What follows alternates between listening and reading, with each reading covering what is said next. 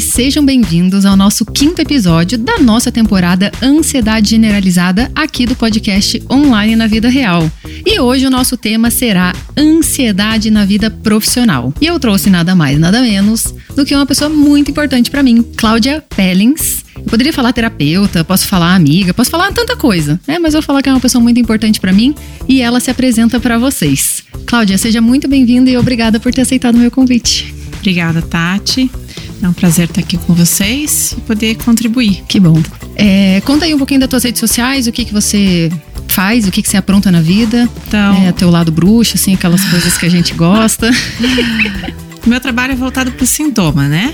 Uhum. Então, de, vamos dizer, do nascimento do meu segundo filho para cá, é o foco do meu trabalho aonde eu direciono o entendimento, o motivo, o conflito ou pessoal, ou biológico, ou transgeracional, né?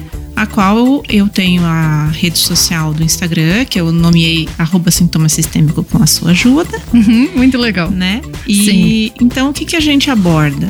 O que é que a pessoa traz junto com esse sintoma?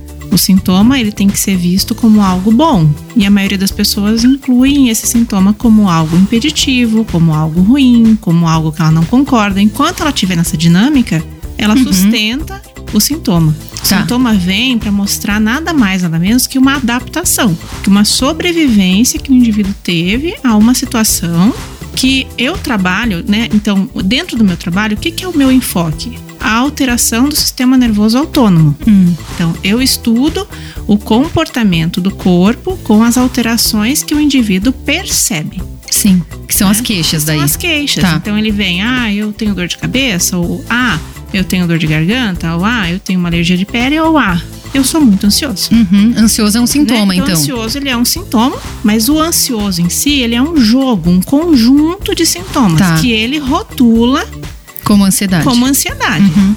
Do mesmo jeito que a alergia é um conjunto de sintomas que se quer rotulado como alergia. alergia. Perfeito. Né? Então, o indivíduo em si precisa entender, porque se ele chegar e falar para você, olha, eu tô com palpitação, a pessoa vai é falar. É um sintoma de ansiedade. É um dos sintomas, uhum. né? E ela vai falar, e o que mais? Uhum. Aí, se ele não tiver mais o conjunto, por exemplo, alteração de respiração, por exemplo, mão suada, é, mão suada, por exemplo, percepção de medo, uhum. por exemplo, até é, uma dor na, na, na, boca do estômago. Sim, fala, eu ia falar né? aquele, aquele embrulho aqui. O travar da garganta. Sim. E, e né, aí a vista boca embra... seca. Boca seca, uhum. vista embaralhada. Então, enquanto ele não tiver esse jogo completo, ele não está entendendo o que está acontecendo. Então, as pessoas olham para a cara dele e falam: Ah, ah tá ansioso. Vai passar. Uhum. Ah, é só a taquicardia? Ah, vai passar. passar. Tá estressado, então, foi só um dia. O indivíduo que percebe, uhum. Perfeito. Né, porque é, esses sinais que você compreende pelo jogo da ansiedade, ele acontece numa fase onde o indivíduo está no auge da coisa. Entendi. Ele está aprendendo a se virar ali. Ele está no que a gente chama de conflito de luta e fuga. Sim. Então, ele está percebendo que ou ele é o leão, que a gente fala, ou ele é a zebra. Então, ou ele corre para dar o gatilho e, e lutar, ou ele corre para fugir e não ser pego. Perfeito. Então ele está trabalhando para sobreviver. Então é bem difícil um indivíduo que para para prestar atenção nesse jogo de sintomas que se traduz por ansiedade. Perfeito. Porque quando ele entra no reparo, na fase de relaxamento, na fase parasimpático tônica, ele vai perceber o quê? Ah, dor, Uhum. A dor de cabeça, a dor de garganta. Ele vai perceber outros sintomas que ele não associa. Perfeito. Com o jogo de sintomas que gerou o alarme. Perfeito. Então tá, gente, isso e muito mais a gente vai abordar no programa de hoje. Quero fazer perguntas para Cláudia como: ansiedade na vida profissional é um sintoma? Dentro das terapias, a falta de realização profissional significa o quê? Qual impacto a profissão mal escolhida tem na vida real? Como não levar para o lado pessoal os conflitos profissionais? Pertencimento, ordem, compensação, que são as leis sistêmicas, né? Como equilibrar esses pilares para uma vida mais saudável. Isso e muito mais no programa de hoje. Roda a vinheta. Episódio de hoje: Ansiedade na vida profissional.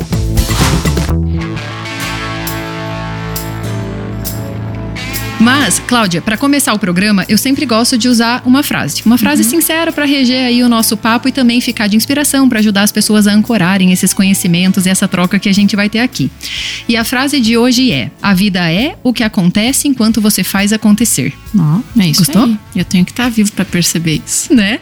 É, E aí, é, eu gosto de começar o programa sempre falando, bora pro tema, que é trazendo alguns dados, relatos, né, números, porque tem pessoas que são muito técnicas, que precisam desse tipo de informação, talvez para dimensionar o quanto esse assunto que a gente escolheu falar, ele realmente tem uma proporção, está, né, com uma proporção grande no, no- na nossa realidade. E é, aqui um dado é, né, que, que fala que a depressão é o mal do século, né? Mas que a ansiedade já afeta 18,6 milhões de brasileiros e os transtornos mentais são responsáveis por mais de um terço do número total de incapacidade nas Américas. Outra informação que falam aqui, né, que novas situações estressantes como a adaptação do home office, acúmulo de tarefas profissionais e domésticas, endividamento, incertezas sobre o futuro, o medo do contágio por conta da pandemia, né, cumulada antigas questões como ansiedade, depressão e síndrome do pânico resultam em uma alta de quase 30% de afastamentos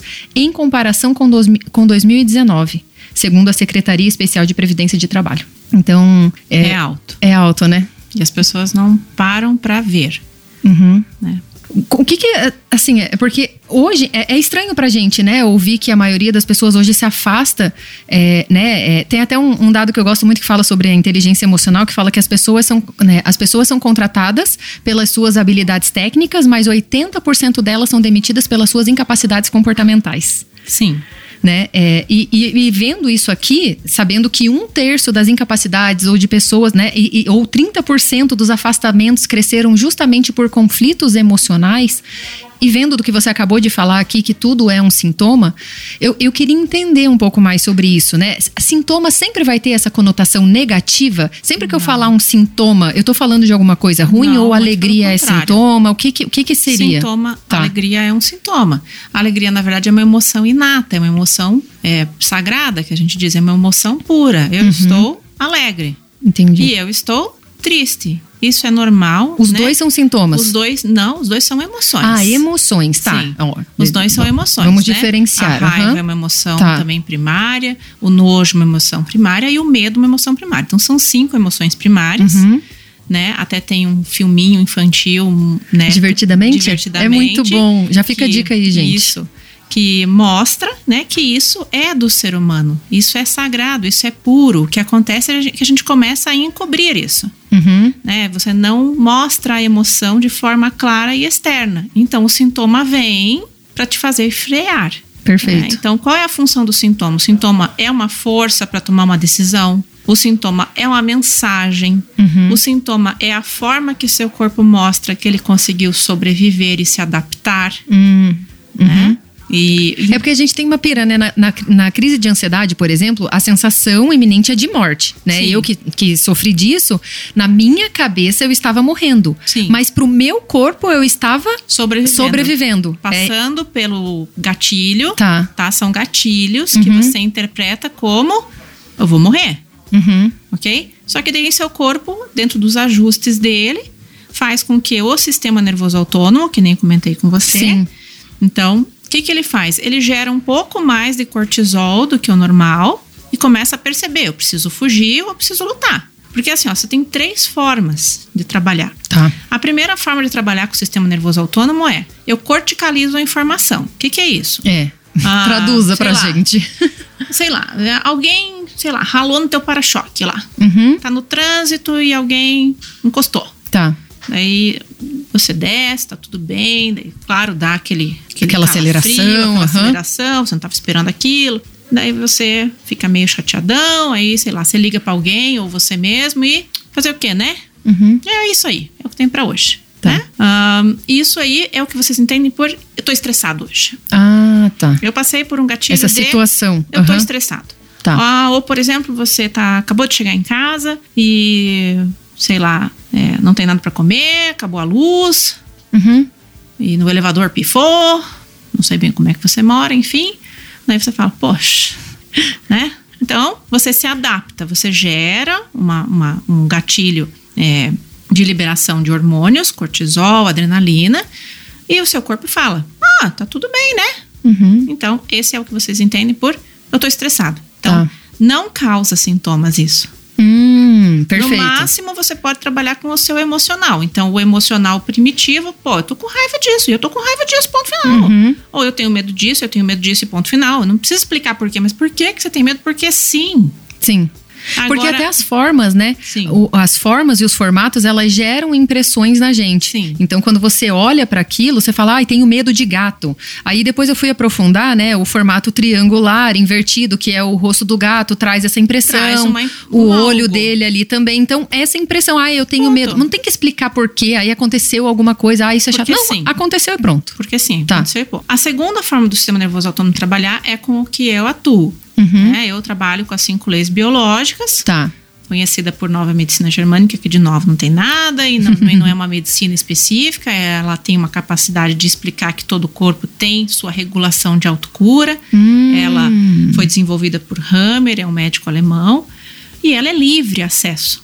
Você pode entrar, você pode compreender, esse era o objetivo maior dele, que você Sim. começasse a compreender como o seu corpo, corpo trabalha. Uhum. Então, o que, que vai acontecer? Se você passou por algo que ele deu o nome do filho, DHS, choque biológico, que você percebeu que você está em luta e fuga, ou seja, que você está correndo perigo, Perigo. de vida, Uhum. daí começa o descambo, né? Hum. Então, a primeira fase simpático-tônica, né? Que, Que é esse- que é o nível do que estresse lá, tô esse estressado. jogo. Não. Ah, Daí não? já começa sintomas Ah, mesmo, que tá. é difícil de pessoas pararem para perceber. Hum. Medo, boca seca, é, taquicardia, frequência respiratória alterada. Ah, altera toda a suor fisiologia. frio, altera Tá, toda tá, a fisiologia. Diarreia, Uhum. é, é, algumas situações geram dor, mas a maioria não. Uhum. Mas a maioria desses sintomas as pessoas Ignoram. não percebem. Uhum. Quando que vai perceber? Insônia.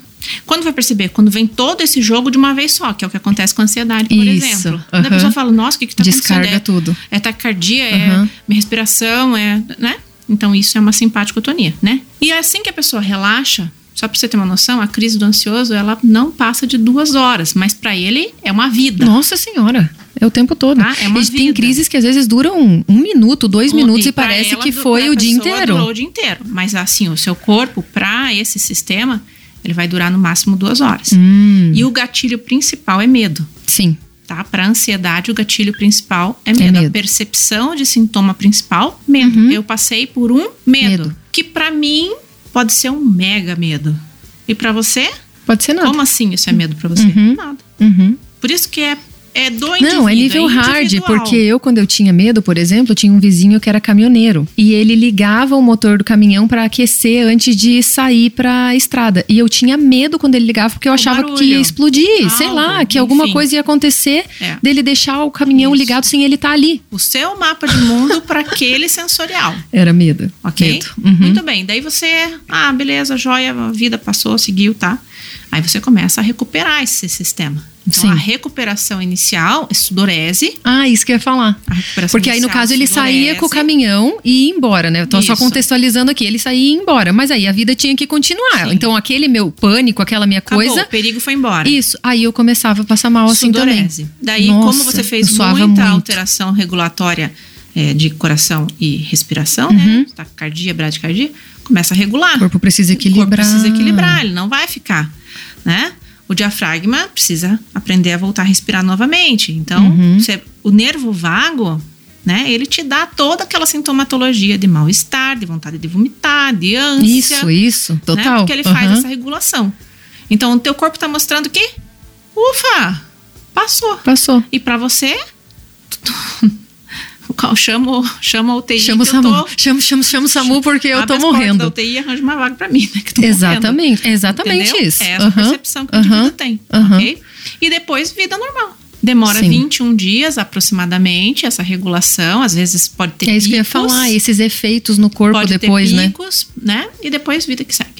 Entendi. Porque o que, que aconteceu foi isso, né? Que daí eu tinha, tive muitas crises naquele exato momento, ou seja, eu não chegava nesse processo, eu não ficava 21 dias sem medo. No outro dia, quando ele ligava o caminhão, eu tinha medo de novo. De novo, daí você volta de novo. Isso. Então, quer dizer, daí você começa a fazer ah, um sintoma atrás do outro. Começa a ficar gatilho com aquele tipo de barulho. Pode Uhum. ser um carro a diesel que vai ligar do seu lado e você vai fazer a mesma coisa. Uhum. Pode ser um ventilador barulhento e você vai fazer A mesma, a mesma coisa. coisa. Pode ser um avião e você vai fazer a mesma, mesma coisa. Pode coisa. ser um trator e você vai fazer a mesma A coisa. mesma porque daí coisa. você vinculou, Aham. é, vamos supor, uma Associou vibração totalmente. percebida Aham. ou né, um cheiro percebido ouvida. ou a- um barulho ouvido. Perfeito. Entendeu? Então, a, a, a primeira parte, que nem eu falei pra você, a primeira parte é tô estressado e beleza, Uhum. vida que segue. A segunda parte é, não, eu passei por um perigo real pra mim, Uhum. né? Uhum. Ou um perigo imaginário, mas que eu subentendi que ele é totalmente Real. real, Uhum. tá? Mas o que, que o sintoma tá te mostrando? Beleza! Estamos todo mundo vivo e sobrevivemos, Uhum. ok? Passamos mas a isso, essa. É. isso é um caminhão por cima da pessoa, né? E a terceira parte, que essa daí não é meu foco de trabalho, é eu passei por algo e eu congelo. Hum. Nem corro, nem durmo, nem fujo, eu me finjo de morto. E isso é o que vocês entendem por trauma, Hum. né? Então o trauma abre uma janelinha no seu corpo, Uhum. janelinha, gavetinha, dá o nome que você quiser, e ele esconde ali. Quanto tempo vai ficar guardado? A vida toda. Quanto, quando que ele vai aparecer de novo? Pode ser Não que sabe. nunca e pode ser com um susto de brincadeira de escola. Uhum. E aí é grave, porque a pessoa Claro. entra em surto, Sim. porque para ela não é minha vida corre perigo, né? Eu eu É congelei. morrer ou. É matar ou morrer. Não, é, é morrer, morrer, É morrer. É morrer. Ah, entendi. tá? Então o trauma daí Ah, sobrecarga. antes eu total. ainda tô matar ou morrer, porque aí eu tenho que sair Sim. dali, eu tenho que sobreviver É, e eu tenho que sair. meus jogos Entendi. emocionais, tô, no- tô lidando com a minha percepção, Uhum. como é que eu faço, como é que eu não faço, etc, etc.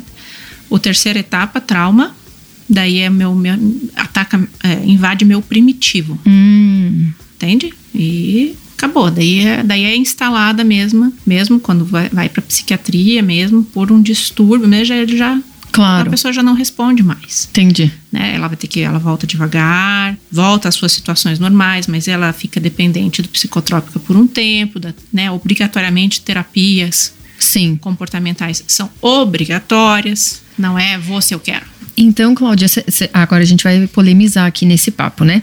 É, então, a gente está considerando muitas das coisas que seriam processos naturais como problemas realmente graves psicológicos. É. É, porque é isso que eu penso, assim, né? Tem. é, realmente, quando você vai fazer uma análise, uma régua de, de proporção, as pessoas que têm problemas psiquiátricos reais diagnosticados são a, a são minoria. como frescura. Isso, né? Mas e eu ia falar. delas são reais, porque tem gente que usa o sintoma como barganha. Isso. Então, no que eu tive uma dor de barriga, todo mundo parou para me atender. Eu consegui atenção, me ligaram várias Ganho vezes por secundário. dia para saber se eu tô bem, se eu tô mal. Eu consigo que as pessoas deem um tempo para poder respirar, né? Todo mundo que tá montado nas minhas costas sai de cima das minhas costas e começa a, a tomar uma Exato. atitude para me ajudar. Então, eu consegui o que eu não tenho com o meu sintoma. Isso. Então, o que, que eu faço com esse sintoma? Uso ele. eu uso ele. Então, eu tenho, que nem chega no, no meu consultório e não é eu tô passando por uma situação e eu quero saber para me ajudar. Uhum. É, eu tenho. Então, ela não vem com, com uma dúvida, ela vem com um pertencimento, né? Com aquilo. a Aham. gente trabalha com saúde como identidade. Tá. A saúde faz a identificação, o pertencimento desse indivíduo. Quem é você e aonde. Uhum. Então, a saúde hoje gera uma, uma forma de eu pertenço a este grupo. Isso. Ou a minha família tem isso, eu também tenho que ter. Se eu não Perfeito. tiver, em que mundo que eu tô? Aham, daí eu não tô pertencendo. Daí eu não tô pertencendo. Uhum. Uhum. Então, saúde é um processo de individualização. Uhum. E ao mesmo tempo que gera um processo de identificação. Identificação, exato. E por isso que não dá pra fazer autodiagnóstico. Não dá para fazer autodiagnóstico, não é o Dr. Google que vai te ajudar, né? Ah. Se- Não, pelo Dr. Google a gente morre cada três dias, né? Né? Ah, o meu vizinho tinha um negócio aqui que. que... É, mas foi muito engraçado que outro dia é muito Conta. engraçado, porque como, como eu trabalho com terapia de ajuda, é muito difícil a gente dissociar que isso não é meu. Uhum. né? Então, na hora que eu tô na farmácia, eu sou a Cláudia, né? Mãe das minhas crianças lá, a esposa Sim. do meu marido, dona do cachorro e que tem o boleto. Sim, Certo? boletos, muitos. É. Aí, quando eu tava na farmácia e chegou uma professora que acabou de voltar, né? O home office, de certa forma, ajudou, Uhum. mas em termos de saúde do professor judiou demais e do aluno judiou de muito mais Uhum. né? Porque a criança ela aprende socializando. Então não teve, e esses professores estão tendo que se virar nos 50, né? Não é nos 30. Uhum. Então ela chegou na farmácia, eu estava comprando um. O que, que eu estava comprando? Um creme. E, e ela estava pedindo, pelo amor de Deus, para a farmacêutica olhar para ela. Então ela falava: Eu tenho muita dor de cabeça. Eu olhei pro lado, eu não posso chegar e falar assim: vem cá. Vem eu cá. Não posso, Mas queria, né? né? Aí eu falo: oh, meu Deus do céu, é a terapia de ajuda, mas eu tenho que ficar no meu lugar. Né? Uhum. Ela está pedindo uma barganha. Então ela falou assim: sabe, eu tive que voltar para a sala de aula essa semana. E as crianças choram o dia Inteiro. inteiro. E eu tenho muita dor de cabeça. É a minha adaptação. Eu sei que é. Uhum. Olha que interessante. Ela tinha um sintoma, Uhum, que é a dor de que era cabeça. a dor de cabeça que ela estava sentindo, que não era pouco, nitidamente, uhum. né? Que ela não conseguia Lidar. é, lidar e também provavelmente foi pedir um auxílio e foi negado. Uhum. Foi dito que era uma frescura, Frescura. ok? E então ela fala, porque as crianças choram, Choram o dia inteiro. o dia inteiro. Né? Com todo respeito, eu não vou lá para para acudir o que é, você tirou da criança. A criança adora ficar perto de pai e mãe, Uhum. né? Ainda mais se o pai e mãe ainda acompanham a aulinha, né? Exato. Quem é tá sentado do lado do pai e mãe, imagina que daí eles vão tirar esse conforto, tirar esse habitat, né? Uhum. colocar de novo naquele ambiente que por mais que as pessoas ajudem, que os psicólogos e, pedagogos criem o melhor ambiente do mundo para aquela para aquele serzinho, não é a casa dele, né? Exato. Então vai ter esse processo de adaptação. Então vai ter esse processo de adaptação, tanto das crianças Quanto quanto, por do- exemplo, do professor. Aham. Porque aí o que, que acontece? É como você falou do processo de identidade, mas de identificação também. Uhum. Né? É, ela claramente não teve esse processo de identificação, né? Tipo, avisaram para ela, ó, segunda-feira dá teus pulos. Do Uhum. mesmo jeito que avisaram para ela, ó, segunda-feira Leve teu filho pra em escola. home office, Aham. dá teus pulos. E do mesmo jeito que lá em casa avisaram, ó, segunda-feira. E a família não tem, por exemplo, provavelmente com quem deixar, e no que a, Uhum. a escola abriu as portas, por exemplo, foi um alívio. Sim. Mas para os usuários, tanto para o aluno quanto para o professor, está sendo sofrido o processo. Isso. Novamente, porque quando começou, por exemplo, uma pandemia onde eu trabalho em home e isso não era meu hábito, onde eu estudo em home e isso não era, não era meu hábito, eu também faço sintoma. É isso que eu ia falar agora, porque na verdade, é, o que, que aconteceu exatamente com a gente, então, quando entrou essa notícia de impacto mundial, por exemplo, né? Porque, por exemplo, eu passo isso todo dia, então às vezes eu tô indo no meu trabalho, eu ganho a conta,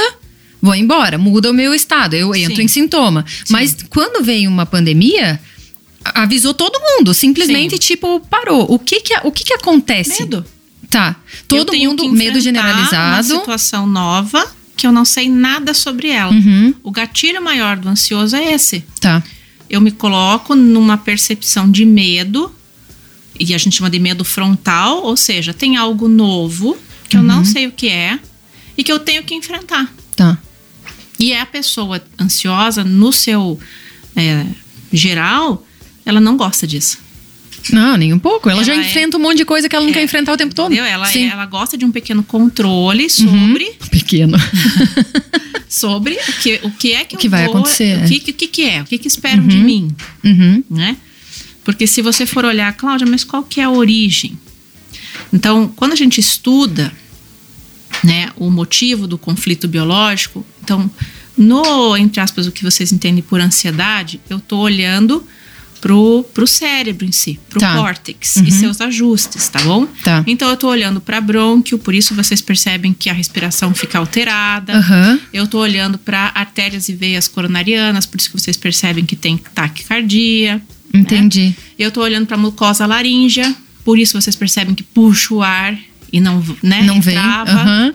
ok? Eu tô olhando para olho, né? Então o olho fica seco, Uhum. Ok? Eu pisco, pisco, pisco, pisco. Isso é difícil você perceber esse sintoma, né? Sim, você que tá atenta e consegue. Aham. Então, é, e eu tô olhando pra minha capacidade de agir. Então, os meus músculos ficam todos tensos, Tensos. porque caso eu precise, Uhum. ou eu bato, ou eu Ou eu corro. corro. ok? E, enfim, e daí minha digestão para, minha enurese para, minha né, é, evacuação para, Para. a digestão para, Uhum. né? Então, até que eu perceba que eu tô em segurança. Entendi. Pra daí vir mais outro jogo de sintoma que normalmente ele não dá bola, que é um cansaço extremo. Uhum. Parece que passou um caminhão Claro, em cima da pessoa. Claro. Né? Às vezes tem pessoas que têm dor, por exemplo, a dor de cabeça em si, né? Uhum. Porque eu enfrentei um medo frontal. Sim. ok? Então, essa área. Essa correlação, testa né, com, essa correlação, com, com a dor, aonde ela está e Aonde com ela o que está. ela representa, que é, né? Que é a somatização, que vocês Entendi. entendem por, ah, eu somatizei, Uhum. Ok? Então, é, o que, que a gente tem de, de entendimento é que a pessoa percebe, mas a pessoa, às vezes, é o real. Uhum. Então, é, porque a pandemia era real. o sintoma né? está mostrando para ela, olha, vai ter algo novo aí. Tá. Mas o que, que acontece? O que, que você sabe sobre a pandemia? Nada. Nada. Essa é a grande verdade. Uhum. Nós estamos, sei lá, em agosto de 2022 e a verdade é Nada. não sabemos nada. Nós sabemos que é um vírus. O que, que a gente sabe dele? Que é mortal. Uhum. O que, que nós sabemos? Tem potencial que é mortal, né? contagioso. É, aham. O que, que nós sabemos? Que não temos é, remédio para curar. O que, que nós sabemos? Que temos uma vacinação e que tá, Uhum. né? Não podemos nem dizer que está de vento em popa. Estamos estamos fazendo o que é possível, Sim. né? E não é só Brasil. Se você resolver olhar para fora, Se você a fizer uma a mínima Flórida, pesquisa, Nessa, é. nesse aham. exato momento, nessa semana, a Flórida começa com casos, tudo de novo, voltou Uhum. máscara, tudo de novo, começa a subir, tudo de novo. Eles estão com 76% calcu- eh, de, de, de população é, é, vacinada. A gente É. só vai conseguir, entre aspas, um, A gente volta sabendo nada de novo, né? um controle, né? Do tipo, ah, o contágio diminui quando eu tenho mais de 80% de toda a população vacinada. Uhum, uhum? Então, nós não temos liberação no Brasil para vacinas para maiores de 12 anos, uhum. maiores de 6 anos. Então, nós temos variantes, né? Que coloca a gente em qual situação? Dúvida, medo. Descontrole. Uhum, descontrole. Eu tenho, eu tô uma- descontrolada. eu tenho um um agressor na minha frente, que é um vírus. Uhum, Daí pintam ele como altamente perigoso. uhum, Mas e como é que eu ponho minha cara para fora? exato. Como é que eu encosto no coleguinha? Uhum. Como é que eu dou oi? Teu, teu vizinho virou teu inimigo, né? É, o meu vizinho é meu melhor amigo de longe. Isso. Um metro e meio é pouco. Uhum. Entendeu? Meu pai e minha mãe é perigoso, porque daí, né, quantas famílias, né, tiveram suas perdas, e aí, ah, como que foi? Ah, é que eu visitei ele sábado, daí entra num processo de culpa. Uhum, eu que uhum. levei o vírus para ele. Não tem como você saber se foi você. Não é assim. Sim. E, por, e pela pandemia ter tirado da gente exatamente esse contato, né? É, é quais, é, quais for- foram as principais queixas? Foram as principais pessoas que você recebeu os resultados disso? O que, que Não, isso gera? Meu maior, meu maior resultado é medo, Tá. Né? Mas de sintoma, assim, o que, que isso causou na pessoa? Eu tenho bastante paciente com queixa de ansiedade. Ansiedade? Eu tenho bastante paciente com queixa de depressão, insônia. Aham, insônia, né? Porque Insônia. daí você vai dormir, você não sabe se vai acordar e o Porque negócio daí tá. a insônia é uma informação que lida com o seu primitivo. Tá. Minha vida Uhum. corre perigo e não eu tenho perigo na minha frente. Isso, a vida corre perigo. a exatamente. vida corre perigo. Daí já nem é mais ansiedade, a pessoa já nem passa mais por esses, entendeu? É diarreia mesmo. Isso. Por isso a quantia de pessoas que as pessoas não entendem. Aham. Nossa, era um vírus e as pessoas estavam comprando papel higiênico na pandemia em lotes. Porque essas pessoas que Ah, estavam gente, comprando temos a explicação. higiênico em lotes Ah, sentiram a vida em risco. em muito risco. E aí é cagaram-se pela. Aham, Por isso que diz que ladrão, quando invade a casa, faz a mesma coisa? Não, o ladrão ele faz para marcar território. Ah, marcar território. É. Eu achei que ele tava com medo de ser pego. Pode ser, Também, né? ele tá, se- tá se divertindo. Entendi. Né? A diversão dele é essa. Nesse caso, a gente realmente solta quando a gente. Não, não, a gente. eu- no- minha vida corre perigo. Entendi. E não eu enfrento um perigo. É, porque quando eu enfrento, eu tenho que segurar. Né? Porque aí eu tenho que passar É. por aquilo ali, depois eu paro pra cagar. Depois eu, quando eu tiver em segurança, Aí eu, eu, ocupo entendi. a, a moita e. Porque o animal ele se coloca em risco. Tá. Quando ele dorme, Uhum. quando ele evacua, quando ele digere ou quando ele faz, faz a, a liberação de toxinas, por exemplo. Então, Sim. eu não emito suor quando eu estou enfrentando um perigo. Agora, quando a minha vida passa perigo, Hum, eu suo descompensadamente. É verdade. Então, eu tenho, eu- a gente tem que entender o que é que a pessoa está percebendo. Uhum. Ela está percebendo como o território que ela vive, Tá. Uhum. né? O território, o espaço, a divisão com pessoas. Isso. ou a vida dela. Daí é bem primitivo, Perfeito. Tá? Tá. E aí, voltando aqui ao tema do, da, da questão do trabalho, as pessoas tiveram que ir pro home office. Uma Sim. realidade que nós nunca vivemos. Não. Né? E o que que acontece? Eu, por experiência própria, né? Eu trabalho desde os 13 anos fora de casa. E eu depois, quando fui buscando autoconhecimento, eu percebi que dentro das minhas profissões, dos meus trabalhos, do meu ambiente de trabalho, eu sempre buscava compensar muitas coisas que me faltavam. Sim. Então, por exemplo, eu vou ser a funcionária do mês, porque daí meu chefe vai perceber, e aí ele vai falar que eu sou inteligente, e aí ele vai, sei lá, sabe? Tipo, essas coisas Sim. que a gente tem. Você quer Ou a tradução disso? Não. não, então. Eu, eu, eu, eu- É sistêmico mas pode falar, isso. pode falar. Mas assim, eu entendo. Chefe tem a simbolização de pai. Perfeito. Então, eu quero ser vista pelo meu, Meu, pai. Isso. É o que eu falei. Hoje eu sei e eu reconheço exatamente isso. Porque que eu queria ser aquela funcionária do mês, a perfeita. Só que no home office não vai existir isso. Não. Né? Então, eu dei esse exemplo aqui, mas tem vários Mas outros, as né? pessoas em, home office, em home office produziram. Mas, Mais. é isso que eu queria. Elas não desligam às seis da tarde porque faltou um pedaço e eu já tô em casa Já pode mesmo, ficar. né? Aham. Então eu vou tomar um café, volto e termino. Aham. Então a minha produção passou para 9 horas, 10 horas. Eu tenho relatos em consultório que as pessoas estão trabalhando cerca de 14 horas em Sim, home sim, office. sim. É, então, e teve dados até também do serviço público, né? Tem. Que as pessoas foram e aumentou a produtividade, nossa, Sim, porque- gritantemente. Porque o primeiro que eu não tenho é, é, é o meu território, né? Então eu me estou, estou extremamente confortável. Tá. E se duvidar, não troquei nem de pijama. Uhum, Então, tô sem risco nenhum. Então, o que, que eu tenho que fazer? Ah, eu tenho um trabalho. O que, que eu vou fazer? Vou fazer, eu não tenho distração. Não Isso. tenho um café para pegar, eu não tenho amiga para perguntar como é que foi alguma coisa, eu não tenho disputa, sim. né? Eu não tenho sociabilização, não tenho. É eu comigo mesma, Uhum. né? Então eu me fecho no meu mundo e trabalho de forma circular. E esse é o padrão, por exemplo, não quero polemizar, mas isso é um padrão de comportamento autista. Hum, Eles são super inteligentes e rendem muito. absurdamente Aham. dentro de um mesmo tema. Você só está trabalhando dentro daquela coisa fechada, você não tem que ficar esperando nada de ninguém. Agora, se for um trabalho E tendo que reagir a office, esses estímulos, né? Porque, por exemplo, um chega um negócio do nada office, e, isso. sabe? Aí acontece um negócio, daí vem alguém com uma demanda. O trabalho tá sempre acontecendo É, assim. Mas se for um trabalho de home office onde eu dependo que cheguem coisas, que o fulano mande, vai Tá. ter hora que eu vou ficar Estressado. olhando pro nada, Ah, né? olhando pro nada, porque daí tá esperando acontecer, né? esperando chegar para mim, né? Coisa que lá no escritório seria mais dinâmico. E em Isso. casa eu percebo totalmente estático. Então, o que, que eu começo a colocar? Eu começo a colocar uma situação pers- é, f- fictícia. Hum, É, eu, tenho um, eu tenho algo para enfrentar aí, né? O que, que vão pensar de mim? Será que vão pensar que eu tô... Que eu não tô trabalhando, que eu não eu- tô trabalhando, que eu aham. tô me encostando? aí é isso que eu ia E se falar. eu reclamar dele? Daí como é que vão entender que eu tô reclamando? Será que vão achar que eu tô apontando lá? Eu Falando mal do colega. falando mal do colega? Então eu começo a criar Narrativas perfeitas. né? Aham.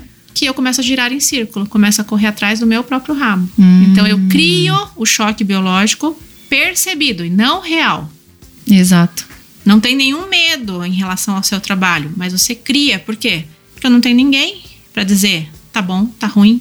É isso que eu ia falar, esse balizador, né? Essa tem. referência, porque aí agora você tem que ser autorresponsável, Sim. você tem que fazer o teu papel, você de alguma forma vai ter que tentar, por isso que eu falo que eu acho que a produtividade aumentou, porque a pessoa ela vai ter que tentar se destacar dentro de uma realidade tipo nova. Então assim, olha, será que alguém vai perceber que eu realmente estou trabalhando mais se eu não ficar realmente disponível até tal horário, Eu sabe? enfrento um algo novo, Aham. não real, percebido. É, porque esse dado aqui que eu falei pra você, né, que realmente 30% dos afastamentos em comparação a 2019 por conta da pandemia são de conflitos emocionais. Então, Mas esses daí podem ser do trabalho ou Uhum. da vida mesmo, da né? vida mesmo, tá? Porque eu tô no, em casa trabalhando, mas a vida tá acontecendo. Isso, que a Então- vida é o que acontece enquanto você faz Isso, acontecer, lembra? Isso aí. E aí, vamos supor, alguém da minha casa chegou e falou: Ah, não tô sentindo meu olfato.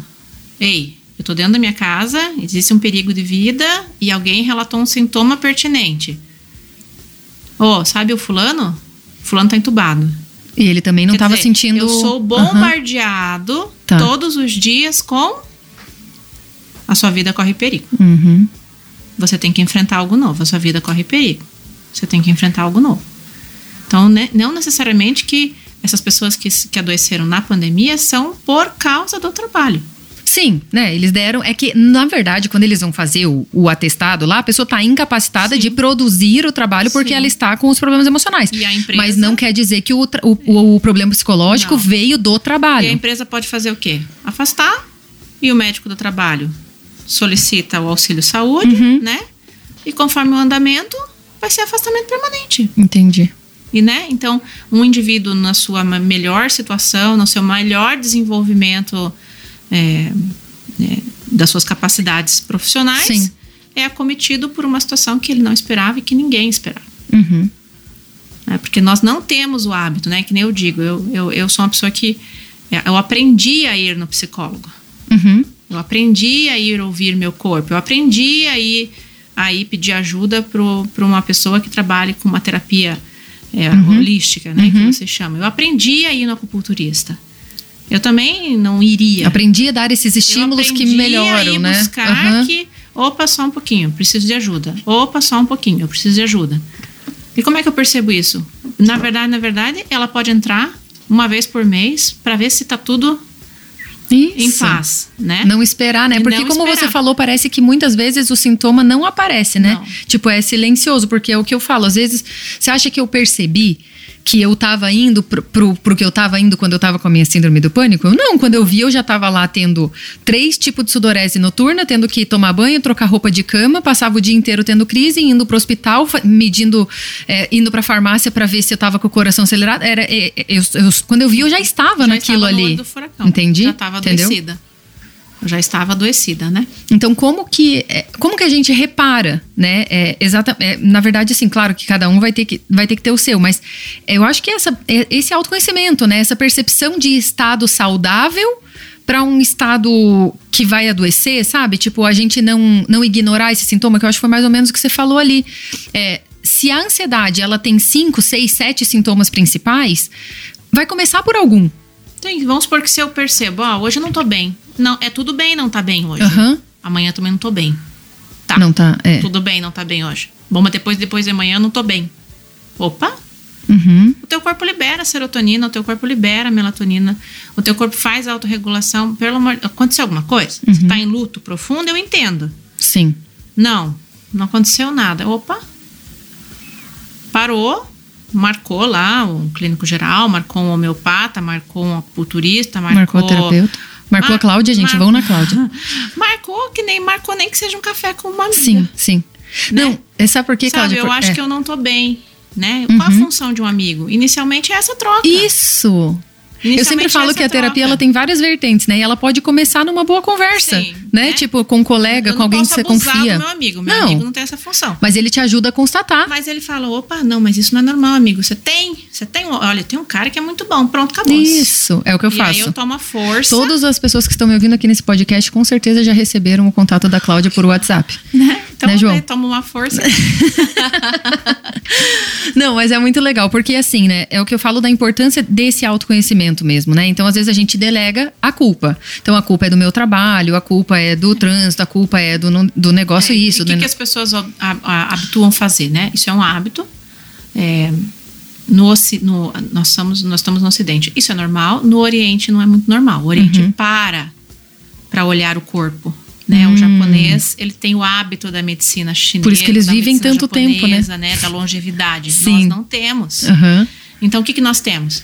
Mas o que, que você tem? Isso daí era um hábito de que veio da sua casa de origem, Sim. né? Ah, mamãe, eu tenho dor de barriga. Ah, deixa eu te dar um beijo que passa. Uhum. Ah, mamãe, tenho dor de barriga. Vem aqui tomar um remedinho que passa. Então, o que, que você faz com o seu sintoma? Ignora. Você ou ignora, deixa eu dar um beijo que passa, Aham. não tem mais beijo, né? Você não vai na. Não, ou não vá na Isso. casa da sua mãe tomar beijo. Depois de grande, É. mas pode ir ainda, Pode, né? deve. Tá. né? Ou eu começo a passar na farmácia e Anestesia. anestesiar o sintoma. Então, Hum. você vai conseguir que ele diminua, daí você fala, uau, né? Uhum. Quando ele voltar, ele volta duas vezes mais. Sim, até que você Até olhe. que você pare pra olhar. Exato. Até que você pare pra olhar. E a gente demora muito, né? Porque é o que eu falo, ah, começa com uma dor de garganta, mas aí você chupa uma pastilha. E aí, de repente, já inflamou as amígdalas. E aí, de Isso. repente, já virou uma, né, o uma faringite, um negócio. feliz com você porque, Porque você só chega ele, lá- É, ele poderia resolver com um anti-inflamatório simples, de baixo espectro, de pouca Uhum, né, pouco impacto, é. pouco impacto, né, pro, pro estômago, organismo. pro fígado, enfim. Ele vai ter que trabalhar com um remédio forte, né, Uhum. com uma com uma situação de espectro forte, porque você Ignorou. ignorou e usou Uhum, anestesiadores. anestesiadores que prejudicam o seu tratamento. Perfeito. É, então era disso que, que, eu, que eu tava comentando, né? É, quanto mais a gente vai se conhecendo, é, mais é legal. Porque assim, eu vou dar um, um exemplo assim, tipo, absurdo. Mas é bom quando a gente se toca, porque o que, que acontece? É, a nossa cabeça vai criar, né? Ela vai criar é, argumentos, ideias, por que, que aquilo aconteceu e tudo mais. Mas quanto mais você vai se conhecendo, mais você vai vendo que as pequenas coisas elas são desproporcionais. Né? Então, o meu marido foi viajar para trabalhar, eu fui, eu fui tratar com você isso uma vez.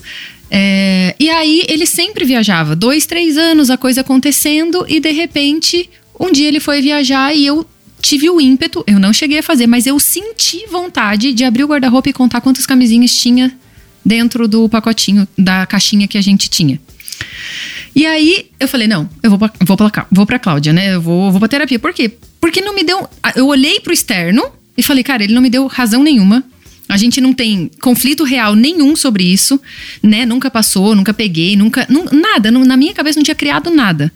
Mas eu falei, cara, isso tá desproporcional, né? E depois, na nossa conversa, identifiquei, né, um padrão do porquê aconteceu com, com os meus pais, uma realidade deles, e eu meio que tava achando que porque meu pai, só para contextualizar uhum. aqui, né, que meu pai era ator de teatro, então meu pai viajava e também ficava fora, e daí tinha essa insegurança, e aí meio que eu tava vivendo uma realidade parecida com a da minha mãe. Então, e você passa por um gatilho similar. Entendi. E é, e é isso que eu ia falar, né, que é, é legal quando a gente se toca, por quê? Porque eu poderia ter transformado isso num baita conflito dentro do meu relacionamento. Sim, você faz daí outra coisa, daí hum. você entra em neuroses. Isso, nossa, isso é muito Neurose legal, né? Tem sintoma, né? Então, eu crio uma situação, né? Eu nem cheguei a falar isso para ele, né? Ele ah, vai ouvir aqui no podcast, mas né?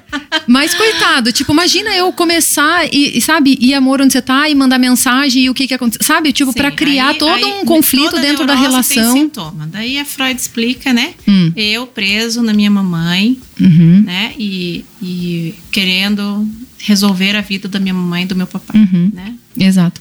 E eu percebi isso também, né, através do autoconhecimento e das buscas das terapias, essa, essa validação que eu buscava, né, nessa minha vida profissional, já que é o nosso tema aqui, é, dessa coisa que eu não tinha em casa, né? Então, meu pai tinha uma mania de falar é, que eu era muito magra, esquelética e não sei o quê, e, e e, e, essa, e, essas coisas que afetavam ali, eu falava, cara, mas se eu for uma, né, uma profissional foda, se eu chegar lá e se eu cumprir metas e se eu bater e se eu não sei o quê. E aí eu percebi isso. Foi muito louco. O dia que eu tratei isso em terapia, eu percebi que eu ficava chateada porque o meu chefe chegava e não dava bom dia. Uhum. E ele ia pra sala. Uhum. Gente, eu falei, cara, sério, que um dia eu fiquei chateada por causa disso. Tipo, eu achava que eu tinha feito alguma coisa, que eu não era mais a, a, a funcionária querida do mundo, mas era o jeito dele. Ele é. chegava e ia concentrado pro trabalho. Mexe com o teu primeiro gatilho que eu expliquei. Você hum. gera uma emoção. Tá. Ela, essa emoção é primária, fiquei triste, ponto. Mas por quê? Uhum. As emoções primárias estão é, para te fortalecer de uma maneira, mas ao mesmo tempo elas são nutridas lá na origem. Isso. Então, é eu na casinha da minha mamãe e do meu papai. Sim. Então, é, por exemplo, vamos falar, né? Vamos voltar à ansiedade em si. Então, como que eu percebo que ela começa? É, o sintoma ansiedade é totalmente ligado com algo realmente papai e mamãe. Uhum. Então, é eu, eu pequena, eu, a minha criancinha, Vamos tá, supor... tem gente que vai dizer aqui, só um pouquinho, só, antes de você explicar, tem gente que vai dizer, ah, e se eu não tenho pai, se eu não tenho mãe, e se eu fui não, criada você sempre tem pai e mãe. Isso. Você nasceu e é uma de um referência. de espermatozoide. Isso. Você Perfeito. tem um, um, gerador, que é o que você dá o nome aqui no Brasil de pai e mãe. Uhum. Tá? Não que eles exerceram o papel que você conhece Isso é outra por coisa. pai. Não uhum. que eles exerceram o papel que você conhece por mãe. Mas você tem um. E tem uma, uma imagem uma, e uma figura, um, um exemplo raiz. arquetípico, né? Isso. De onde você veio? Isso. Daquele homem e daquela mulher. Isso. Ponto. Acabou. Tá. Acabou. Te deram a vida. Ah, mas não tenha mais. Não puderam te dar mais que isso. Que isso, tá okay? tá ótimo. Ponto. Mas vamos no modelo que a criança tem lá, uhum. o papai e a mamãe. Tá. Tá? Daí vamos supor que eles foram trabalhar. Uhum. E você foi deixado no berçário. Perfeito. Por volta lá dos seus. Não sei a, a idade, né? Mas vamos supor. Eu fui com quatro tem, meses. É, meus filhos foram com quatro meses, então bem obrigada. Isso. Mas cada um tem lá a sua dor, né? Uhum. Mas é o que. É, depois é na microfisioterapia apareceu Isso. que tinha um trauma, eu nem sabia. Uhum. Deixa lá as criancinhas se virarem. Sim. É o que tinha para hoje. Eu vim dessa, dessa formação onde essa mulher lutou demais para trabalhar. Isso. Então, para mim, ir para fora trabalhar era uma continuidade. Uhum. Né? Se eu não conseguisse isso, para mim seria uma grande frustração. E criança precisa de pai e mãe feliz, não de pai e mãe doente. Ponto Isso. final. Né? Uhum. Então, conhece, conhecemos a escola, é, gostamos muito da escola, né? Nos habituamos à escola, então tinha aquela rotina: levá-la, né? Levá-lo, deixar e buscar. Então, Uhum. se essa criança compreende que o papai e a mamãe vão voltar e que tem a brincadeira, que tem a tiazinha, que tem o colo, não se substitui pai e mãe, é uma Sim, ajuda, Sim. né? É um auxílio. É. é um auxílio e vida que segue. Agora, se essa criança é deixada lá na escola, e principalmente deixada naqueles rompantes, ó, eu vou deixar ela dormindo, e Uhum. a criança acorda, Acorda no e não susto. visualiza pai e mãe, o que, que ela grava? Eu Abandono? tenho que enfrentar este Hum. medo Sozinho. sozinha. Nem vamos pro caráter abandono. Sim, sim. Não, é. É que ainda nem Não. tem essa percepção, não, né? nem tem. É. Tem. Não, tem no inconsciente, mas eu digo É, ali é tipo, eu vou ter que sobreviver isso né? aqui, né? Eu tenho que sobreviver a esse novo que eu não conheço e que eu tenho que enfrentar. Uhum. Beleza? Sobrevivi e dei de encontro ao rosto da minha mãe e do meu pai. Porque eles foram me buscar. Sim. Ok? Beleza. No dia seguinte, De novo. de novo. E quando eu vejo o rosto deles, ufa, eu passei por isso. Só que acontece que eu nunca sei o dia que eu vou. Uhum. E nem que horas que eles Vão. voltam. Então eu começo a gravar que olhar para o rosto da minha mãe e do meu pai, por exemplo, é ter que suportar e enfrentar Medos. medos. Aham. Então eu tô com eles, mas Eu vou ter que encarar um bicho Eu tenho hoje. que encarar um É, bicho hoje. Tem que matar um leão. Lá é formado a percepção Nossa, mas a gente repete isso na que vida faz adulta. o gatilho na vida adulta. Que quando eu vou para minha primeira escola, nem precisa ir para minha Sim. vida adulta. Quando eu vou para a primeira série, que daí com sete anos, quando eu vou mudar lá do nona série para o primeiro ano do segundo grau, Uhum. que é outro, né, outro enfrentamento. Quando eu saio da quarta série, vou para o quinto ano, Sim. quinta série. Sim. São enfrentamentos, novos amigos, nova rotina. Então eu vou sabendo controlar e gerenciar essa emoção, Uhum. né? Ok? Sim. Então, se ultrapassa o limite do meu copo e eu percebo como minha vida está correndo perigo, então o gatilho Da da ansiedade. Perfeito. Do caramba. Entendeu? Mas é, é- é libertador, né? Porque. A outra forma da Uhum. gente compreender, daí é- é- tem que ir para terapia, né? Tô citando N, tá? Ah, eu tive que dar conta da minha mãe. Uhum. Eu tive que ajudar minha mãe. Eu tive que é, é, cuidar da minha mãe. Uhum. Então eu tive que ficar maior que a minha mãe. Uhum. Então eu deixei, eu deixei de ser cuidada. Ou eu tive que cuidar do meu pai, maior, enfim, ou pai ou mãe. Perfeito. Quando eu cresço, eu fui cuidada? Não. Eu aprendi a me virar Sozinha. sozinha. Quando que eu faço o gatilho? Quando eu me percebo? Só Sozinha. sozinha. Uhum. Foi mais ou menos isso que eu tive quando eu fui casar. Isso. Então eu fico com medo de ficar Sozinha. e de enfrentar esse algo novo sozinha. Então, são gatilhos e são individuais. Então, Uhum. tem, que, tem que parar para ouvir o indivíduo. Você passou por algo? Uhum. E daí vem do indivíduo essa história. Exato. Então, de uma forma sistêmica global, a gente fala que enfrentar o novo, enfrentar o mundo externo, é algo com o pai. Hum, Certo? perfeito. Tá bem? Então, ansiedade, a gente olha para o papai. Perfeito. Perfeito. Muito bom. Nossa, caraca, que aula, hein, gente? Merece destaque. Dentro do Merece Destaque eu trago notícias de pessoas famosas, né? E pessoas que fazem e acontecem no mundo para que a gente também possa perceber que eles vivem seus conflitos, vivem as suas realidades, né? E hoje eu trouxe aqui a notícia da. Principalmente falando de, de trabalho, né? Mudanças de trabalho e transições. Eu trouxe aqui da advogada e influenciadora digital Bia Napolitano, né? Ela fez sucesso com piadas no cotidiano. Em dois anos já ultrapassou um milhão e meio de seguidores no Instagram. E a Bia, ela era uma advogada e ela sentiu uma infelicidade num contexto que não era a naturalidade dela, que era as redes sociais, né, para fazer humor.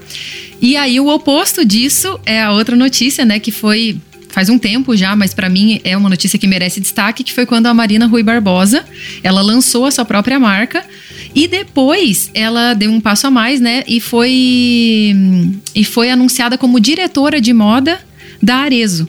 E aí teve, claro, todas aquelas críticas, né? Então, tanto a questão da Bia, que largou o direito para virar influenciadora, e teve também uma atriz que já tinha todo o seu reconhecimento, mas que amava moda e que sempre se deu bem com isso e que depois se posicionou no meio de mercado, né? No meio do, né? no meio do mercado de trabalho como diretora de negócios. um novo. Isso. Agora que, eu, agora que você falou, eu percebi que as duas notícias trouxeram. Da trouxeram mesma forma isso. que nós tivemos agora mês passado. A ginasta anunciou Uhum. que não iria fazer a Fazer a prova, prova. porque não estava se sentindo bem. Estava, né? Se não me engano, ela usou a, a palavra ansiedade. Primeiro, a minha saúde mental. Isso. Julgaram, apontaram o dedo, etc, etc. Mas, pela primeira vez, ela colocou o primeiro ela em segurança. Ela em segurança, é isso. Exatamente. Porque dentro dessas duas coisas, você pode ver, né? Tanto a Bia, ela era uma boa advogada, mas ela ficava segura fazendo humor. Fazendo humor. né? A Marina Rui Barbosa também, incontestável o talento dela, mas a paixão dela sempre foi por isso. Então ela foi colocada como diretora, ou seja, não é um, não é uma, um, né, uma pequena inserção, é um, um- uma posição de responsabilidade dentro de uma coisa tão impactante no, no mercado que é a moda, né? E a ginasta, antes de ser ginasta, é um É- indivíduo. É um indivíduo. Uhum. E ela só pode representar um país, né, nesse tipo de modalidade quando ela está Inteiro. primeiro inteira. Isso. Que massa. Bom, é, então, Cláudia, a ansiedade na vida profissional, ela é um sintoma? Na vida, ela é um sintoma. na vida.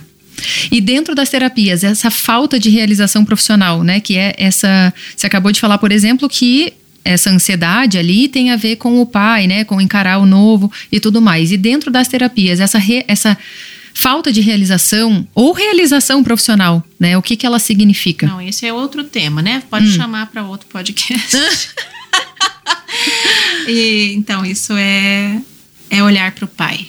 Também É olhar para o seu nascer, né? O primeiro êxito na sua vida foi é o nascer. nascimento. Uhum. A partir disso, você pode ter sucesso, você pode ter essa, como é que você falou aí? A Realização profissional. realização profissional. Mas primeiro, você nasce. Uhum.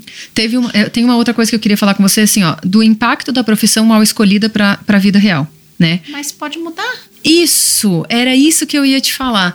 Lembra que uma vez, quando a gente foi conversar, a gente fez lá um, um parâmetrozinho, assim, porque assim, gente, é, explicando pra vocês, desde que eu comecei a trabalhar com comunicação nas redes sociais, eu vivo num estado de contentamento e alegria interior. É uma coisa assim minha, né? É, que eu nunca tinha sentido até então. Mesmo sendo a funcionária do mês, mesmo recebendo promoções, mesmo tendo aquelas validações todas lá que, que eu buscava naquele ponto. E eu lembro que uma vez eu sentei com a Cláudia e falei, cara, o que, que, é- o que, que acontece aqui da profissão? E aí a gente fez uma retrospectiva, então, da profissão dos meus avós, né? Dá Que eu, é, que eu lembrava. Tá. profissão da árvore genealógica. Então, uma profissão, o que, que ela traz para sua família?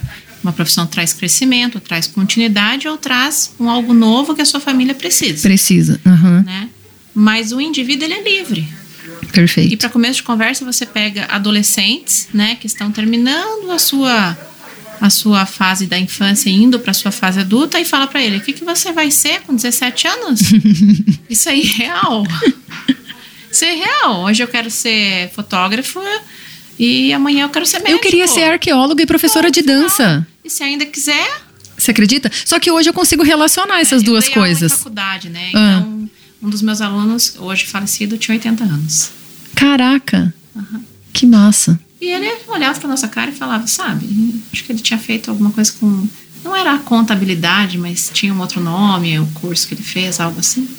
Ele falava, sabe, eu tenho um pouquinho de dificuldade. Um pouquinho.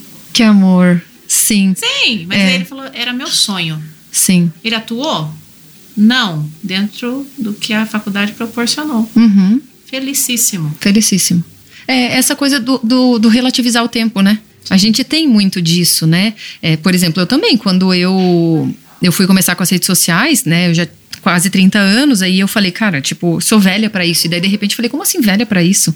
Se parar pra pensar na proporção de vida, né? Uma pessoa que tem 80 anos, tá no final da vida, mas ela tá viva. É isso que o teu, tua frase diz. Que é isso, que a vida é o que acontece enquanto você vai Mas eu só posso perceber isso se eu tiver vivo. Vivo. A doença olha pra morte, Ah, tá. Aí sim. tá? A doença olha pra morte, Uhum. tá bom?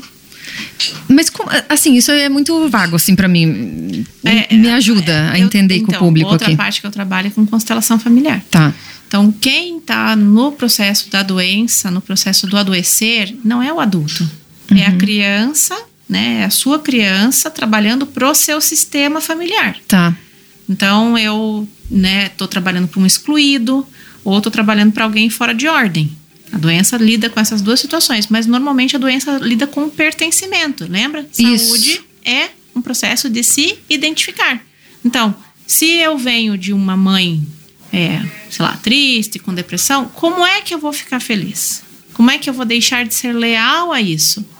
Então, eu desenvolvo uma doença. Uhum. Porque digamos que a vida, que é o que você falou, para poder reconhecer isso, eu tenho que reconhecer que eu estou vivo. Que eu estou viva. Só que a vida chegou até a mim. Por- passando por isso aí. Por isso- Então, isso. Alguém carregou esse piano pra você. Aham. Você pode ouvir a música? Entendi. Alguém carregou o piano pra você. Porque assim, ó, o contrário de viver é Morrer. Ah, reclamar. reclamar. E o contrário de morrer é nascer. É, o contrário de ver. Por você tá vivo, você vai reclamar, você não vai morrer. É. Né? É. E o contrário de morrer é a nascer. única certeza que você Perfeito. tem quando você nasce, a única certeza que você tem quando você nasce É que você vai morrer. é que você vai morrer.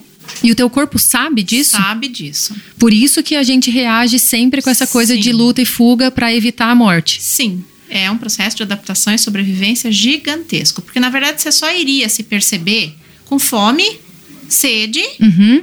e Vontade procriação. Ah, é.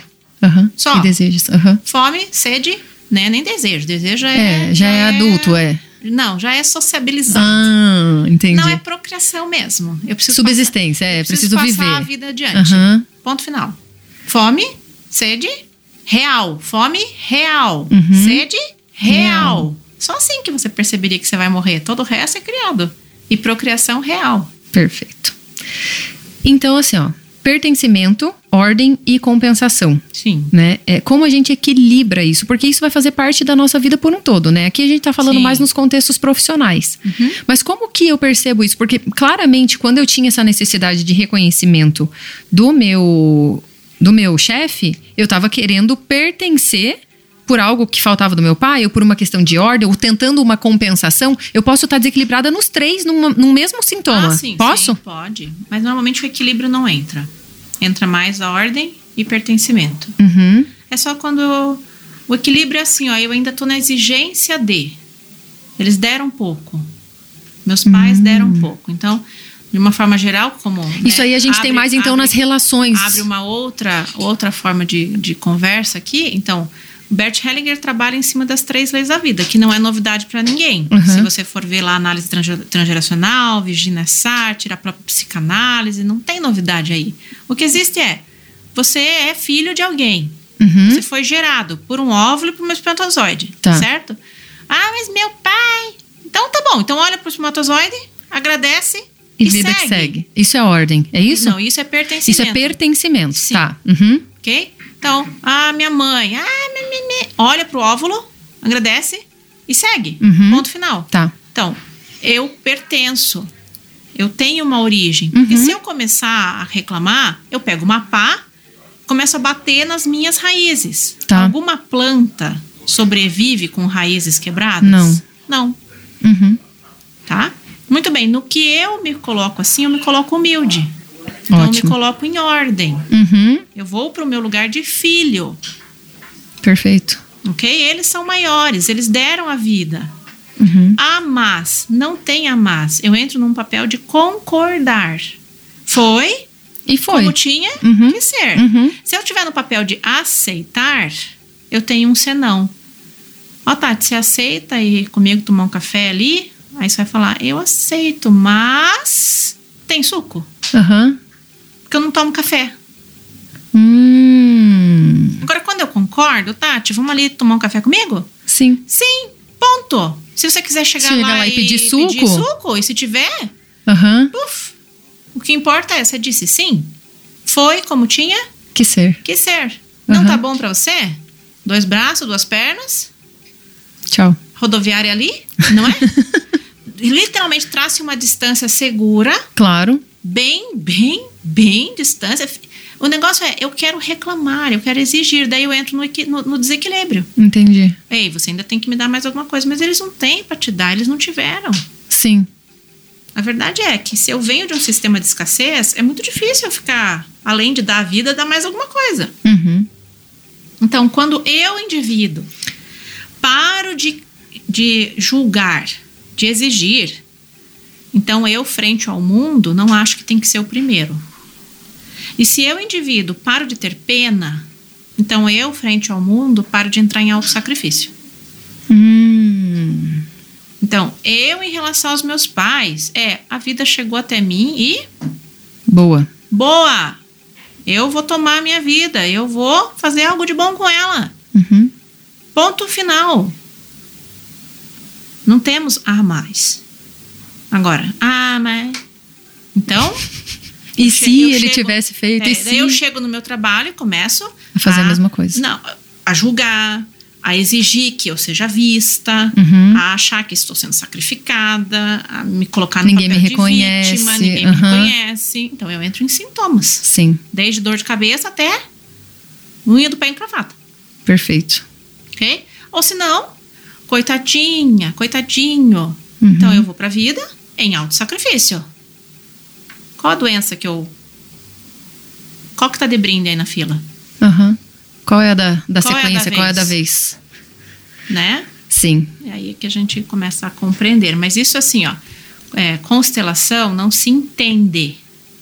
Enquanto vocês estiverem na cabeça, ah, é um, ó, Uhum. ah, É, isso é isso. Ansiedade é pai. Constelação não é uma terapia de é, é, efeito, Causa e efeito. né? Aham. Ela é uma terapia de fenômeno. Hum. Por exemplo, é que os, os, os, ouvintes não estão vendo o rosto, mas quando eu falei, Tati, vamos ali tomar um café, o olhinho dela brilhou. Uhum. Ela é a moça que gosta de sociabilizar. Total, não é nem pelo café, é só pra Não, estar com você. É só pra ir junto. Uhum. Compreende? Sim. Então é, é, vamos, Claro. vamos, óbvio. vamos, é bora. Uhum. É que é difícil. Verifica, você amaria, você ficaria, você daria uma condição de, de, de, de emprego de com uma pessoa como você? Você, se- você cuida do filho dos seus pais? Essa é a pergunta que a gente sempre tem que fazer. Exato. Exato. Eu sempre falo isso, né? Que é, as pessoas falam que é, não pode se fazer essa pergunta, mas no mínimo assim, né? Se perguntar, se fosse alguém casando com você, Sim. né? Você, Eu você- quero ter um parceiro. É. Você é esse parceiro? Isso, é isso que eu falo. Você casaria com você mesmo? Mas nessa pergunta, assim, não de você, se Você achar é especial. Exatamente. Ah, Você- eu queria ser uma mãe. Bababá. A tua não foi? Uhum. Eh, Comece a lidar Mas você tá o fazendo na é contrariedade, possível, né? Ou na, no- né? Porque você falou exatamente isso aqui, né? Ah, eu quero ser pro meu filho que minha mãe não foi pra mim. Você tá não, julgamento. exato. Porque o que que acontece? Se você já olhou lá pro óvulo, pro espermatozoide, olhou, beleza, nasci. O que eu vou fazer da minha vida? Eu quero ser uma boa mãe. Posso ponto. fazer tudo novo. Isso, Mas de trás, atrás de mim, eu agradeço. isso, isso. Não é um agradeço do tipo, a moça da rádio mandou, a moça do podcast aqui mandou. Não. é algo que é natural. Não vou fazer, beleza. Sem problemas. Sim, ficar um a vida é pouco- feita de escolhas. Vai ficar um pouquinho mais difícil? Você vai ter um pouquinho mais de reclamação? Uhum, Vai. uhum. Não tem problema, não. Exatamente. E as consequências tem que assumir também, né? A postura adulta, eu assumo, eu assumo toda a minha responsabilidade quando eu estou numa postura adulta. Uhum. Quando eu estou numa postura infantil, eu procuro culpados. Ai, ai, é tão bom, né? Eu acho que o problema do, do conhecimento é isso, né? Você olha e fala, ai, caraca, eu não consigo mais culpar ninguém de É, nada. Por exemplo, ó, o ansioso, né? Nem sei se já é a próxima pergunta. Pode o ir. ansioso, você falou pra mim, Clau, tem um livro, né? Que a gente comentou do filme, divertidamente, né? Pra Uhum. você observar as emoções que norteiam o indivíduo. Mas eu gosto do, eu já te falei, eu gosto do O Cavaleiro Preso, Preso na armadura. Amo É o livro que eu mais indico e eu já li umas É, quatro vezes. Foi você então, que me passou sim. ele. E, e por quê? Porque esse livro mostra sete etapas aonde você pode continuar Uhum. sustentando um peso que não é seu Sim. ou simplesmente falar: Olha, eu sou assim, viu?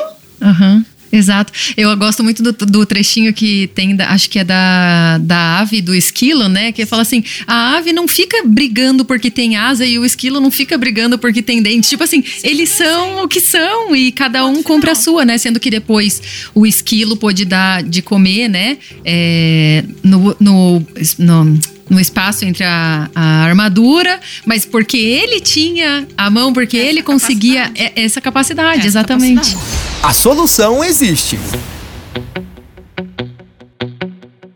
Cláudia, aqui no, no nosso quadro, no nosso podcast, a gente tem um quadro também chamado A Solução Existe, né? Onde a gente apresenta realmente é, uma dica prática, né? Para a pessoa aplicar dentro da casa dela, perceber como que ela pode se ajudar num momento de crise, né? E a dica de hoje é: deixe tudo mais palpável e objetivo. Eu acho que vai de encontro com o que a gente tem, tem falado aqui durante o programa inteiro, né? Eu vou dar a dica para vocês, então pegue papel e caneta e, a- e anotem. E, a, e já, a dica começa bem assim: ó, pegue papel, pegue caneta, lápis e papel e tente escrever exatamente A. O que te deixa ansioso? B. Por que isso está te deixando ansioso? C.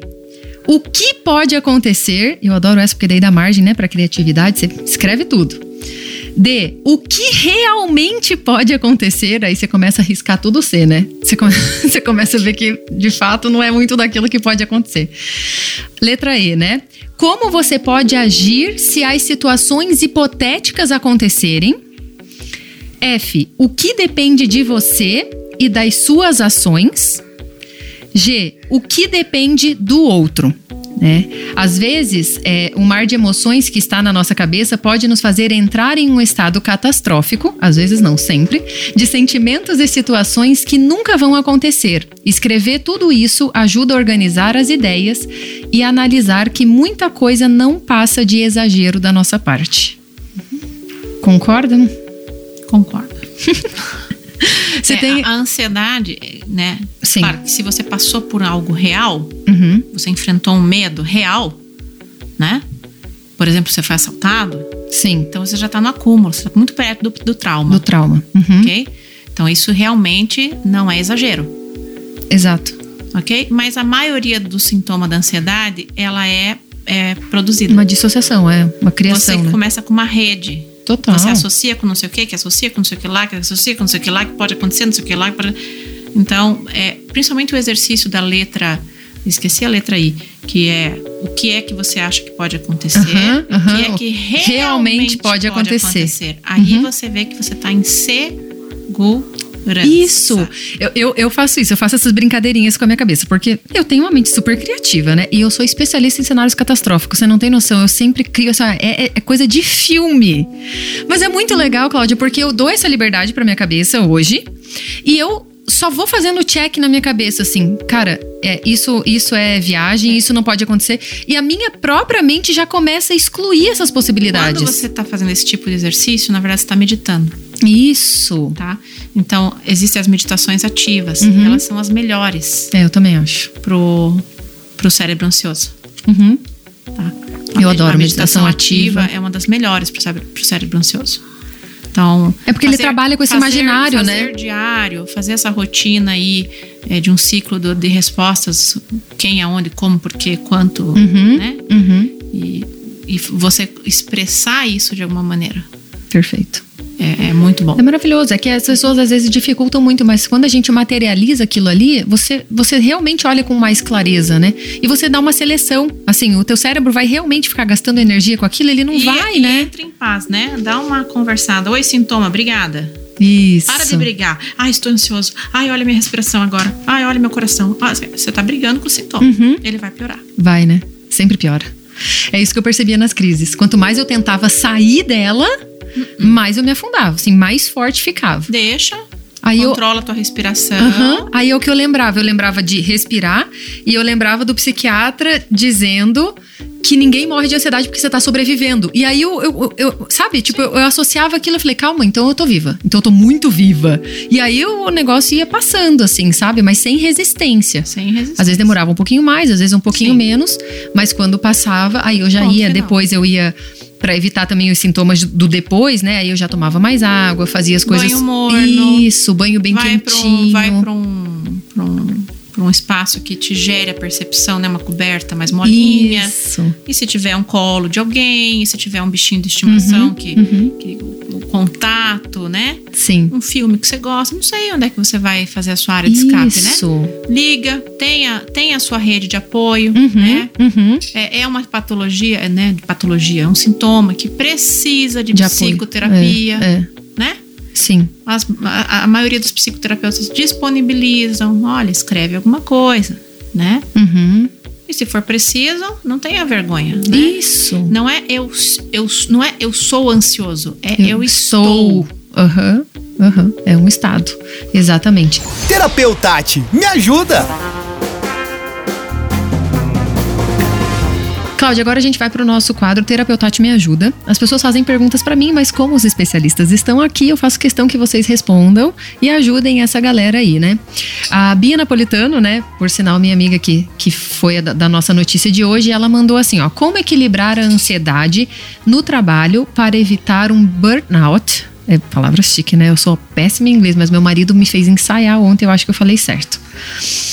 É, para evitar um burnout no trabalho, né? É, não sei, acho que poderia explicar mais ou menos o que, que é burnout, só Essas para. Então, duas situações separadas. O burnout é, é, eu me estressei com algo, eu me estressei com algo e é, o corpo reagiu Uhum, e eu, ah, tá bom, deixa pra lá.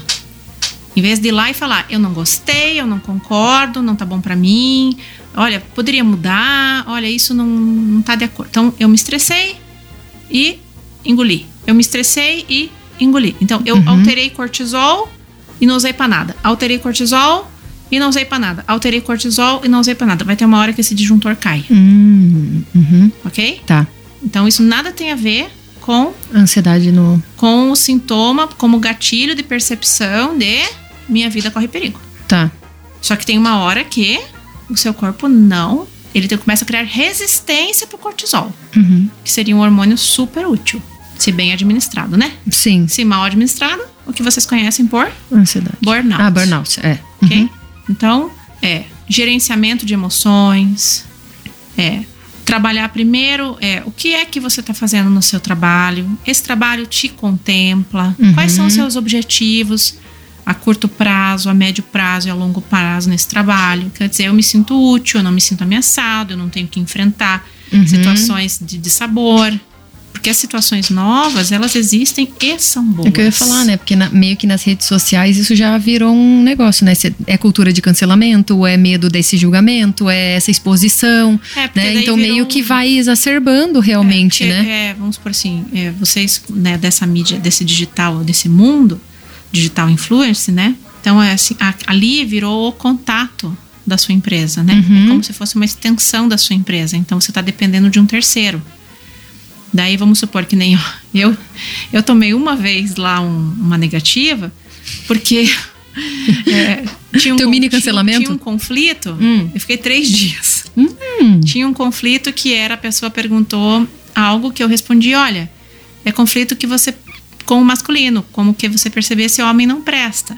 Uhum. E eu coloquei essas palavras. E o programa do Instagram, ele lê reconheceu. como agressor. Nossa senhora. Como eu falando. Totalmente fora do contexto. fazendo uma cultura A violência. à violência contra o homem. Caraca. Por quê? Porque ele não é, ele é hoje ele é usado uma ferramenta de trabalho, mas não é esse o objetivo Uhum. do Instagram. O Instagram era algo pessoal, onde eu tirava uma foto Uhum. e mostrava pro mundo que eu passei. Isso. E ele virou uma ferramenta de mercado. Uhum. E aí começou a se criar regras.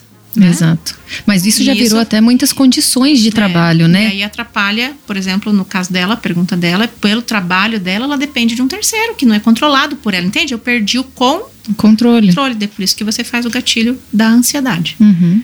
E daí o burnout. Aí é começa a trabalhar porque- tudo pra fazer tudo perfeito e cuidar de tudo que faz e Porque a primeira etapa é, putz, eu me estressei com isso, mas eu vou poder falar pra quem? Pra ninguém. Eu me estressei com isso, eu vou poder falar pra quem? Pra ninguém. ninguém. Eu me estressei com isso, eu vou poder falar pra quem? Pra ninguém. Daí eu entro em falência, eu vou a Uhum. burnout. Uhum. Aí eu não quero mais, eu não aceito mais essa profissão, aquele trabalho, daí quando vem uma outra proposta Eu- daquilo eu digo não eu e fico desgostosa, né? É. E aí você até diz sim, daí no outro dia você acorda doente ou acorda péssimo e daí não vai poder cumprir a. Isso. O seu a- corpo começa a criar meios de você dizer Não, não. perfeito. Então é isso, Bia. O negócio é aprender a dizer não, né? Aprender é, quanto isso é meu. O quanto isso é meu, perfeito. Quanto eu tenho controle sobre isso, né? Não tenho, então abro mão. Perfeito. E a última pergunta é do Zé, 7930. Ele disse: normal ter ansiedade. Como não tê-las em excesso, né? Eu acho que a diferença Normal do ter e do estar ser. Tá. ansioso. Ter ou ser, né? Quando você me diz que você tem ansiedade ou que você é ansioso, já rotulou, você já criou isso como um padrão de Identidade. Uhum. Então é, é normal é estar. Uhum. Eu estou, é absolutamente normal. Eu estou triste hoje, eu estou alegre, eu estou eufórico, eu estou com raiva, eu estou ansioso. Ansiedade daí entra num, entre aspas, uma emoção secundária. Uhum. Ah, estou ansioso hoje. Por quê? Ah, porque eu vou fazer uma prova e eu estou gerenciando essa, né, essa, esse, esse nível de adrenalina. Ah, quando acabar, beleza, acabou. Perfeito. Né? Dica sincera. Bom, gente, estamos aqui se encaminhando, se encaminhando para o final. Cláudia, muito obrigada. Obrigada a Que vocês. aula master. Fala aí de novo as tuas redes sociais, como que as pessoas te encontram. Então, arroba sintoma sistêmico. E dentro ali tem, tem todo o material. A gente trabalha com informações sobre o sintoma. Daí tem os contatos que você pode fazer comigo, né? A gente trabalha com atendimento online, tem cursos na, em plataformas, né? Os cursos lidam com essa parte é, usando o a conhecimento das constelações familiares a favor do indivíduo. Uhum. Ou eu dou o curso de formação para profissionais ou para indivíduos que gostam sobre sintoma sistêmico. Perfeito. Eu já fiz tudo, todos. Tá, gente? E é maravilhoso. E o arroba da, da, da Cláudia, gente, foi muito louco, né? A gente foi conversar, eu falei, Cláudia, toda vez que eu tô falando com você, eu falo de algum sintoma. Então, Cláudia, estou com dor de cabeça. Cláudia, estou com uma dor no ciático. Essa é a mais recorrente. Estou com uma dor no ciático, estou travada aqui. E aí a gente falou, cara, o que, que a gente poderia fazer de, de, de arroba, né? E aí eu falei, cara, toda vez que eu, que eu apresento um sintoma, você fala de um contexto sistêmico, né?